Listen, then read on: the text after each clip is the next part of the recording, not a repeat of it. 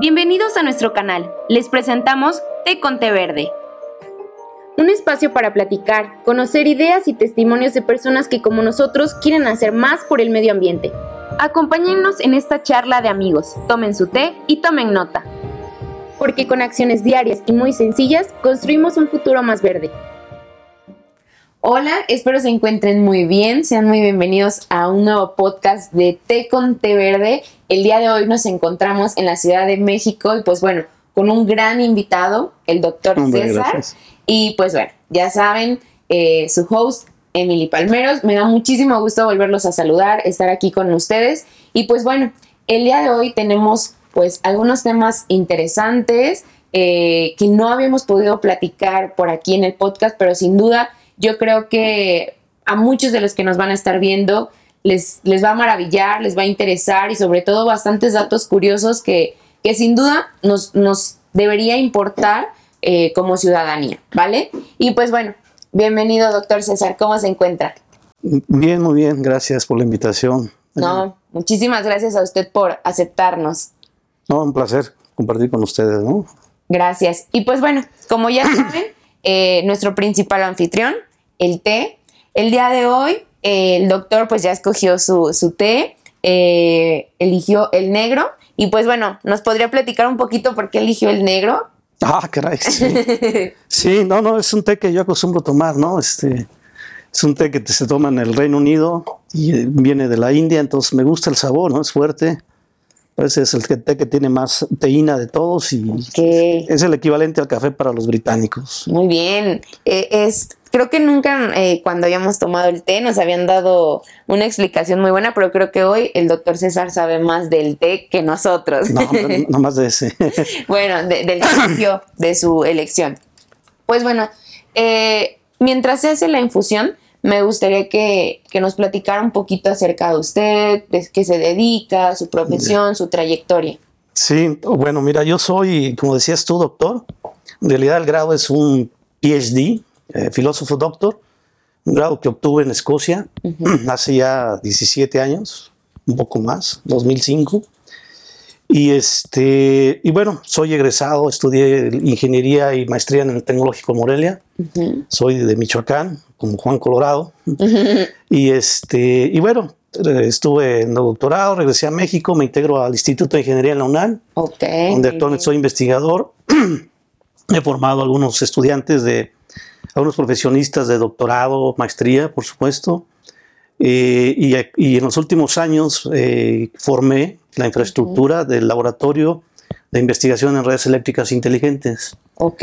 Donde hacemos estudios de las redes eléctricas desde el punto de vista de inteligencia, dotar a las redes de inteligencia, incluyendo la integración de energías renovables y energías limpias y tecnologías limpias. Ok. No nomás eh, generación renovable o limpia, sino también tecnologías que podrían hacer más eficiente la, la, generación, eh, la transmisión, la generación, transmisión, distribución y consumo de la energía. En todos los niveles, estamos trabajando literalmente en todos esos niveles, ¿no? A ver, ¿nos los podría volver a repetir? ¿Cuál es esa transmisión? Eh, generación. Generación, transmisión, distribución y el consumo. Ok, muy bien. En todos los niveles tenemos proyectos, ¿no? Generación, pues vemos eh, estudios de prefactibilidad para instalar eh, algunos parques eólicos, fotovoltaicos, geotérmicos, etcétera. Todo ello en el instituto. Sí, en el grupo en el que estamos, ¿no? En el, grupo que soy líder literalmente de ese grupo, tengo estudiantes ahí. En transmisión vemos tecnologías como aplicación de electrónica de potencia, que ayuda a controlar un poquito hacia dónde fluye la energía eléctrica en las líneas de transmisión. Y en distribución es algo parecido, ayudamos también con electrónica de potencia a controlar o conformamos redes o microredes de, de, distribución que ayudan a hacer un consumo más óptimo del sistema. Okay. Y finalmente en consumo, pues es como estamos aquí en casas, ¿no? Edificios, hacemos estudios para buscar la, la eficiencia energética en esos edificios. Ahorita hemos trabajado algunos eh, con algunas instituciones como la Cámara de Diputados hicimos un estudio para optimizar su, uso en, los 10 edificios que componen el complejo de, sus instalaciones. Y actualmente en la universidad estamos haciendo estudios para ver algunas facultades, eh, eficientar el uso de esas facultades y después hacer una metodología que después se pueda transmitir a todas las demás escuelas. Excelente, muy bien. Pues creo que eh, ya nos dio un, excelente preámbulo de lo que usted está trabajando y que sin duda no está absolutamente nada alejado en temas de sustentabilidad, de ecología y pues obviamente el tema de la eficiencia energética pues está en pro del medio ambiente, ¿no? Em, pues bueno, le voy a, servir su té para que a ver nos diga si sí se preparó bien, porque si le faltó un poco más. ¿Cómo ve el color? Bien, bien. Todo tranquilo, no pasa nada. Muy bien. Pues bueno, eh, justo ahorita que nos platicaba eh, en la parte del instituto, eh, nos, nos, podría platicar algún proyecto que tenga, digo, entre los muchos que sin duda tienen y están trabajando. Em, bueno, ya voy a presumir en mi alma mater. Ah, tenía que decirlo, tenía que decirlo. No, es que sin duda yo creo que personas como ustedes es quien enriquece todo, todo el trabajo que se hace dentro de, dentro de la UNAM y específicamente usted que menciona en CEU, ¿no? Que es donde está, donde hacen todas sus investigaciones. Sí. Ok. Eh, algún proyecto que usted se le venga en mente que podría considerar que es el que apoya o aporta un poco más a temas ambientales? Bueno, mira, en realidad yo creo que todos los proyectos que hacemos aportan. Ok, muy bien. Algunos pegan directamente y sin lugar a dudas está el aporte. Pero en realidad todo lo que hacemos va en ese sentido, ¿no? Nuestra preocupación es ayudar a hacer eh, eficiente el uso de la energía eléctrica. Eh, y eso ayuda a, mejorar el medio ambiente, ayuda con esta idea ahora de, retener, de detener el cambio climático. Y bueno, entre los proyectos que tenemos, eh, estamos trabajando en, coordinación con gente de la facultad en proyectos financiados por agencias de desarrollo de, Francia y de Dinamarca. Eh, con, con, Francia se, se, desarrolló junto con Comisión Federal de Electricidad un software para que les ayude a programar, a planear la transición energética, ¿no? Okay. Que si la gente no entiende, la transición energética es cambiar las energías fósiles por, energías renovables o energías limpias. ¿Cuáles son las energías fósiles para...? Las, convencionales que se generan con gas, con este, con petróleo. Así es. Eh, y con, este, ¿cómo se llama? Diésel, ¿no? Tenemos plantas todavía en México que funcionan con diésel. Entonces la idea es dejar esas tecnologías y, usar energías limpias, ¿no? Literalmente. Entonces con ellos se hizo un software de este tipo para que les ayude a planear día a día. ¿Cómo hacer esa transición? hacia 2050 está proyectado, ¿no? O sea, de cada cinco años o ellos... Paulatinamente, ¿no? cómo se van integrando, de tal manera pues que, sea eficiente, que sea desde todos los puntos de vista, desde el punto de vista técnico y económico, sea eficiente para el país y, manejable sobre todo técnicamente, ¿no? Que, la gente que opera la red eléctrica lo pueda manejar sin problema. Ok, muy bien. Y, con los daneses, por ejemplo, estamos trabajando un proyecto para ver algo parecido, pero buscando eh, retener el cambio climático, o sea, los compromisos de de, bajarle al 1.5 grados la temperatura, eh, a, formar una matriz energética para que eh, se siga ese mapa de ruta y bajar esa, esos grados. Pues creo que la, pregunta que le hice al inicio sin duda la confirma. Todos y gran parte de los proyectos que ustedes están llevando eh, apoya y son esos los, los proyectos que sin duda están haciendo pues el tema ambiental, sustentable, ecológico, que se haga un poquito más pues fuerte, ¿no? En, México que pues a veces estamos avanzando demasiado paulatinamente en, temas de pues del cambio climático, como menciona con los daneses este proyecto que está haciendo, ¿no? O sea, disminuir el porcentaje, etcétera. ¿Qué tal quedó el té? rico, muy rico. Muy bien, bueno, ya. Tenía la preocupación. Eh, una recomendación, de repente ese té también se toma con leche, ¿eh? Puedes agregar leche. Ok, como el chai. Sí. Ok, muy bien. muy rico. Muy, muy bien. Eh, pues eh, algo que, me gustaría preguntarle, digo, estos 12 proyectos que me menciona en colaboración con, pues, con otros países, pues sin duda es un poco atravesándolo a temas como de proyección, ¿no? A largo plazo. Ajá. Eh, algún proyecto que actualmente esté haciendo dentro de, la ciudad universitaria, dentro de la UNAM, digo, ¿por qué, por qué le pregunto esto? Porque sin duda, eh, en su momento, al yo ser estudiante, eh, muchas veces no, no nos damos cuenta de este tipo de proyectos que son muy enriquecedores, ¿no? Como estudiante. Entonces, de ese lado, ustedes, algún proyecto que estén haciendo dentro de, de CEU? Sí, mira, qué interesante pregunta, ¿no? Este, gracias por preguntarla. Eh, a ver, ciertamente hay que recordar la estructura de la UNAM, ¿no? Yo estoy en un instituto y, de hecho ahorita no doy clases en la facultad, de todos los estudiantes no saben lo que hacemos en algunos institutos. Claro. Eh, hay estudiantes muy este, inquietos que investigan, averiguan, ven este tipo de cosas hoy en día y se informan. Eh, y sí, qué bueno que, me dan la oportunidad de comentarles de lo un poco lo que hacemos en el laboratorio Lirrey. y mencionar que nosotros tenemos lo que llamamos un laboratorio vivo. Ok. ¿Qué significa? Que toda la red eléctrica de Ciudad Universitaria es nuestro laboratorio. Ok, toda la red eléctrica de, de CEU es, o sea, es en lo que ustedes trabajan. Exacto, es nuestro laboratorio. Si tú, tú, estudiaste ahí, la vez de conocer CEU pues, son más de... grandísimo. Grandísimo, tenemos 155 subestaciones, tenemos 320 kilómetros de líneas y todas las estamos monitoreando y las estamos este, supervisando la operación. ¿no? Tenemos un centro de control y nosotros tenemos un espejo de ese centro de control donde nosotros usamos toda esa información para hacer proyectos. Ok. Entonces ahí hacemos proyectos, ahorita tenemos un proyecto eh, financiado por la Coordinación Universitaria de, Sustentabilidad. Eh, y, la idea es estudiar la eficiencia eh, energética, eléctrica, en algunas escuelas de ciudad universitaria. Estamos trabajando con, con trabajo social, por ejemplo. Entonces vamos, eh, complementamos la, instalación de equipo, medimos, vemos dónde hay cargas que desperdician energía, eh, vemos cuál es la, costumbre del consumo eléctrico de los, de los chavos, de los investigadores y de los administrativos de esas escuelas. Costumbres, como les platicaba hace un momento, dejar encendida la computadora entre semana y el fin de semana si la apagan completamente, pues genera este, pérdidas eléctricas, ¿no?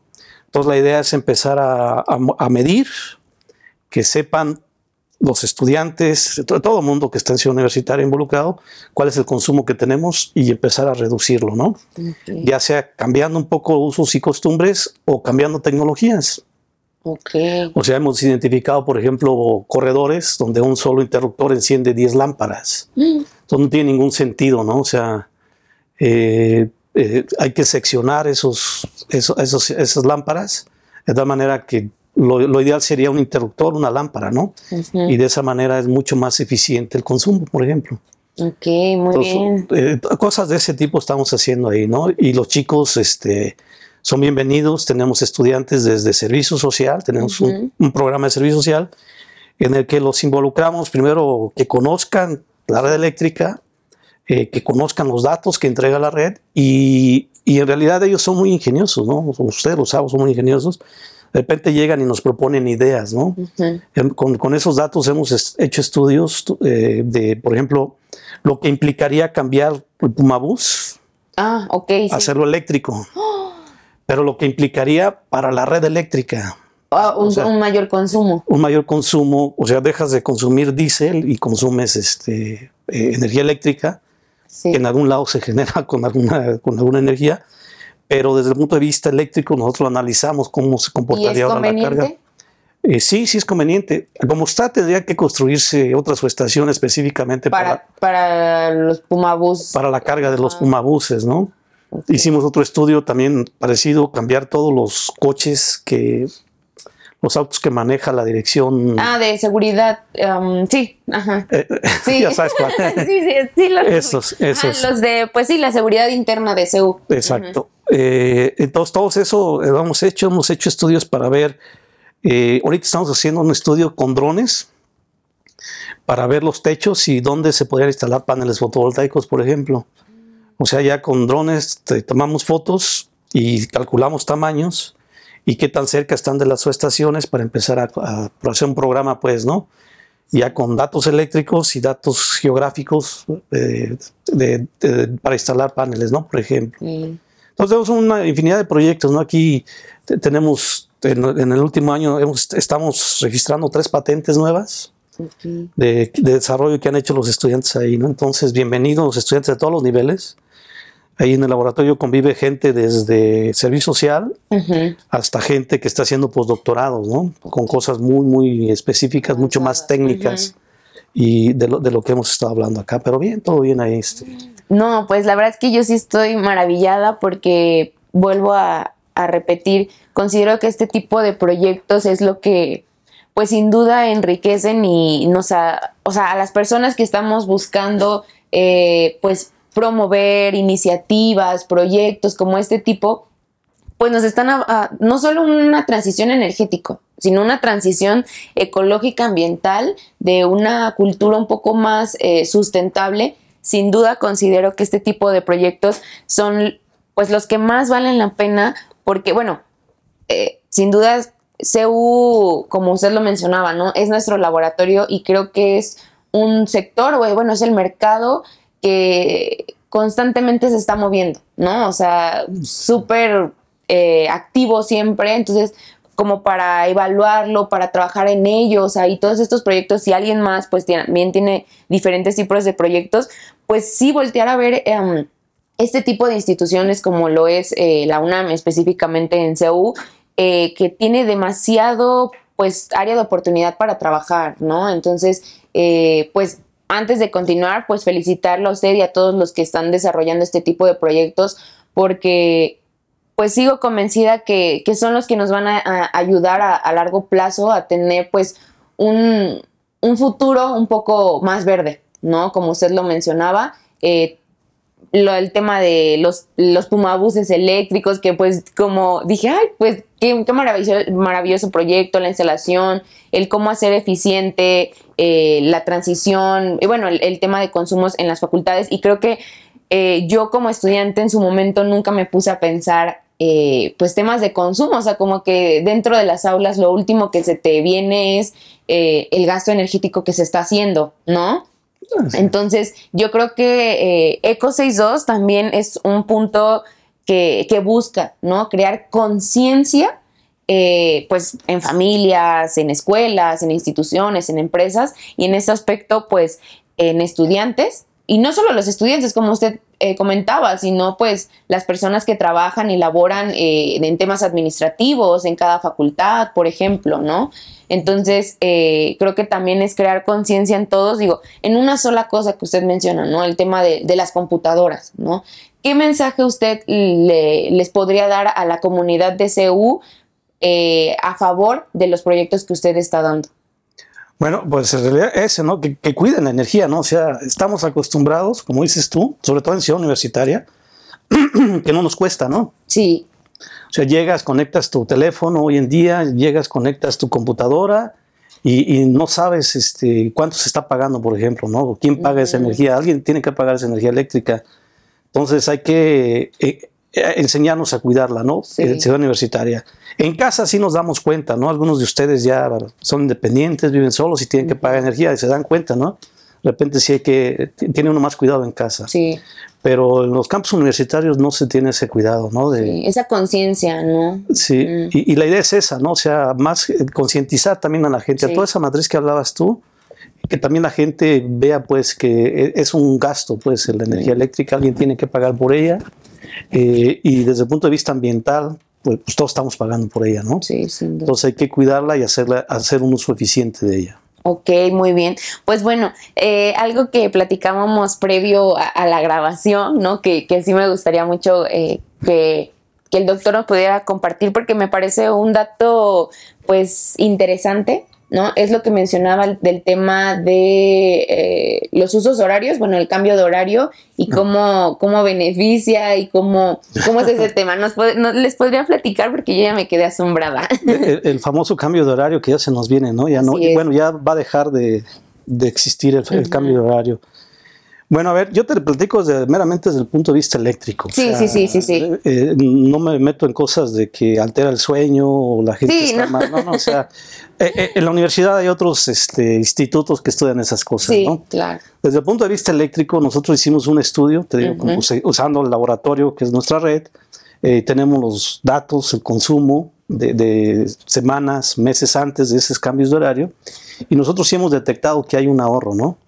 este, hay un ahorro, eh, depende también de las instalaciones, o sea, nosotros tenemos diferentes tipos de instalaciones de universitaria, edificios que son laboratorios, todos los edificios, edificios que son aulas, okay edificios que son bibliotecas, edificios que son de instalaciones deportivas y otros edificios que tenemos ahí para reuniones. Okay. Entonces, lo que hemos eh, detectado nosotros, cada uno representa un ahorro.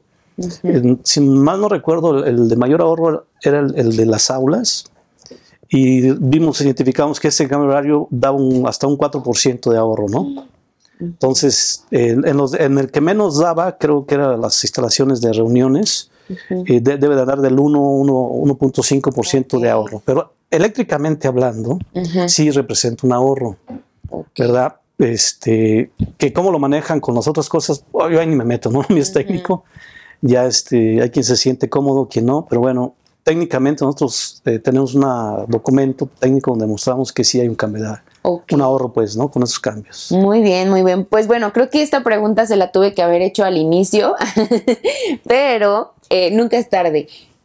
Como tal, para usted, digo, porque lo estamos, me, me, percaté que lo estamos mencionando y mencionando y mencionando, y pues sí me gustaría que usted nos pudiera compartir específicamente qué es la eficiencia energética. La, ah, mira, qué buena pregunta. la eficiencia energética. Bueno, yo creo que es usar de manera eficiente cualquier fuente de energía, ¿no? Ok. En el caso nosotros hablamos de la energía eléctrica, que en realidad de la energía eléctrica hay que recordar que es una energía secundaria, ¿no? Que viene a partir de primarias como la radiancia o la, o la cinética contenida en agua, por ejemplo, es una energía que se convierte eléctrica. Entonces, la eficiencia es, bueno, usar de manera eficiente esa, ¿no? Desde el punto de vista económico y técnico y lo demás, ¿no? Eh, es muy caro generar, o sea, hay pérdidas. En todo ese eslabón que hablamos al inicio hay pérdidas, ¿no? Eh, y a veces resulta muy caro generar. O sea, nosotros en la Ciudad de México, por ejemplo, nuestras fuentes de generación solían ser el sureste, las presas que hay por allá en el sureste, y traer la energía desde allá hasta acá no es barato, ¿no?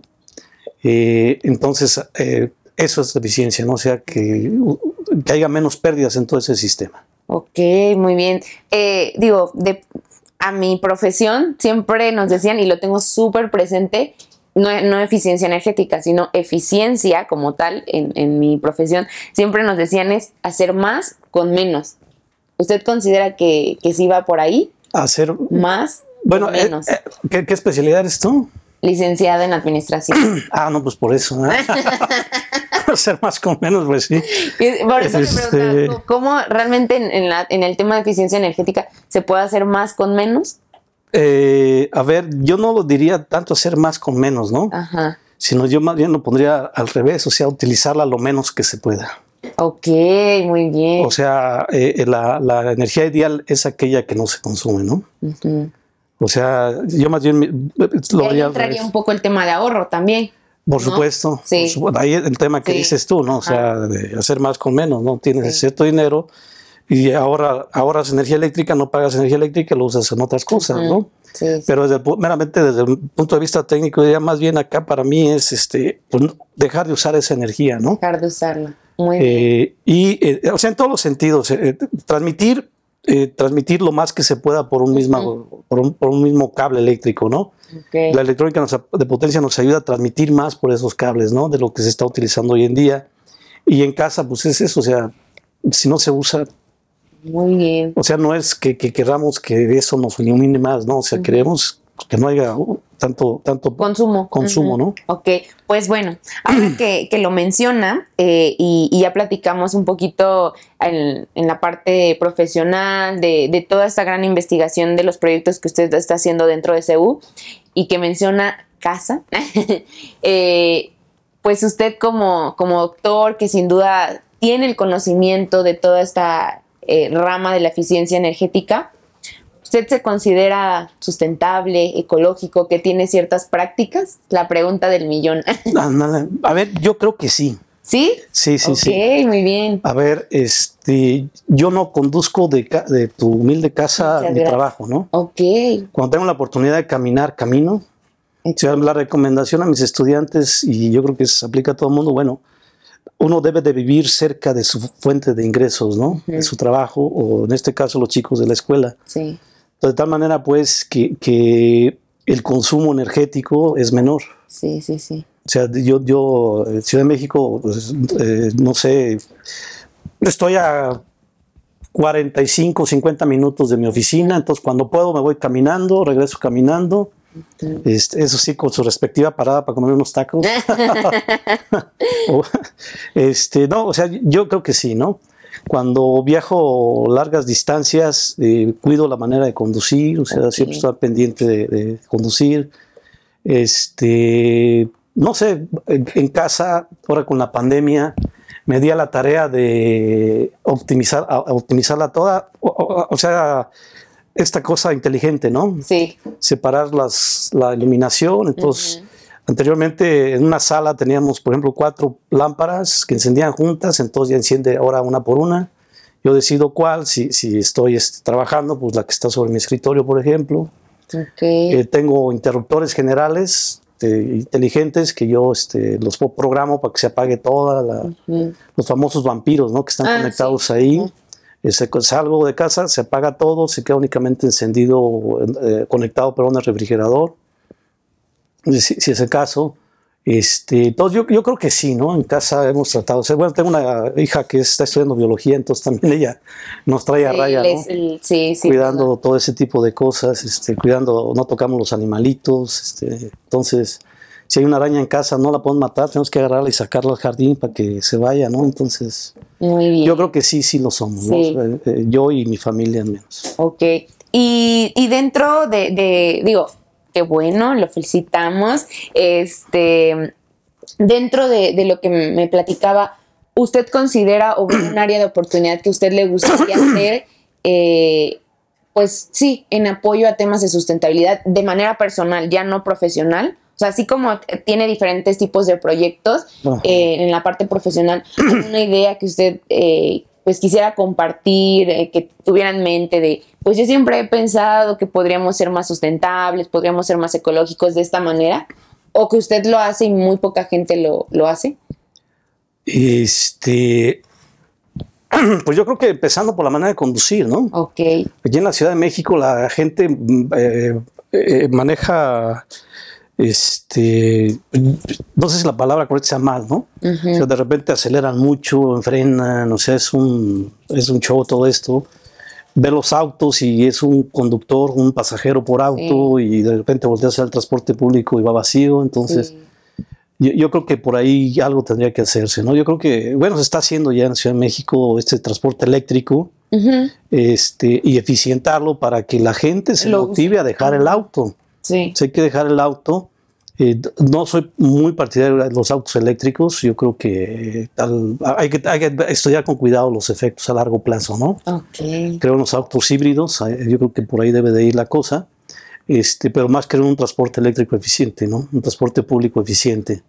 En México, el tema de los trenes, yo creo que también es un tema que hay que rescatar, haciéndolos eficientes los trenes, ¿no? Ujú. O sea, uno sales a esa carretera y, y- y te encuentras la autopista México-Querétaro, el arco norte lleno de camiones, ¿no? Que, Sí. que de hecho están causando muchos accidentes hoy en día.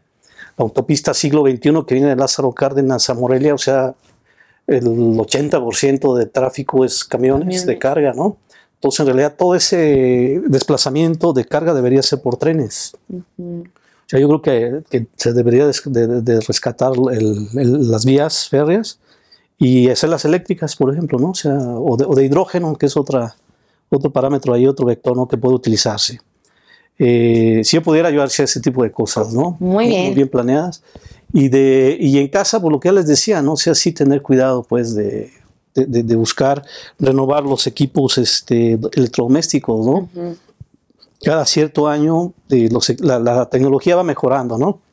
Los motores de los refrigeradores, las bombas. Una de las cosas que yo vi eh, en este tiempo fue la bomba que, de agua que tenía yo este, falló y, y la cambio y, veo pues son muy más eficientes hoy en día, ¿no? Entonces el consumo también sí, el avance tecnológico creo que nos ha estado ayudando en cierto punto a hacer las cosas más eficientes en, en cuestión de consumo, ¿no? El problema ahí, que lo platicado yo con la gente, así como contigo, este, yo les digo plática de cantina, ¿no? es este, el problema es económico, ¿no? De repente, si no le puedes pedir a alguien que va día a día que cambie su refrigerador, su lavadora cada cinco o seis años, ¿no? Sí, sin duda. O el auto también, ¿no? O hay gente que, o sea, vemos circular en la Ciudad de México autos de más de 20 años, ¿no? Entonces, algo tenemos que hacer ahí para renovar esas tecnologías. Eh, bicicleta es otra opción, ¿no? claro, sí. Bueno, o sea, yo te digo, yo voy caminando, ¿no? La pregunta viene decir, ¿por qué no bicicleta o algo? Bueno, Dios me da miedo manejar bicicleta en Ciudad de México. Entonces ahí también hay que tener cuidado, ¿no? O sea, eh, es una ciudad eh, complicada para las bicicletas, no agresiva para las bicicletas. Así es. El peatón al menos vamos en banqueta y ya no nos pues, estamos de riesgo. Tenemos menos riesgo. sí, pero yo he visto este, gente muy agresiva con los, con los, con los, este, bikers, les llaman, ¿no? la gente de bicicleta. Entonces, ese tipo de cosas tenemos que mejorarlas, ¿no? Planear bien las, las, rutas. Las rutas también, no es un show, ¿no? Claro, sí. Este, uno va a Europa, países, y vemos que ya hay en Dinamarca, este, por ejemplo, eh, una estructura de, de bicivías, ¿no? Que son dedicadas exclusivamente para bicicletas, calles completas, rutas, eh, tipo de autopista, ¿no? Que sería bicipista.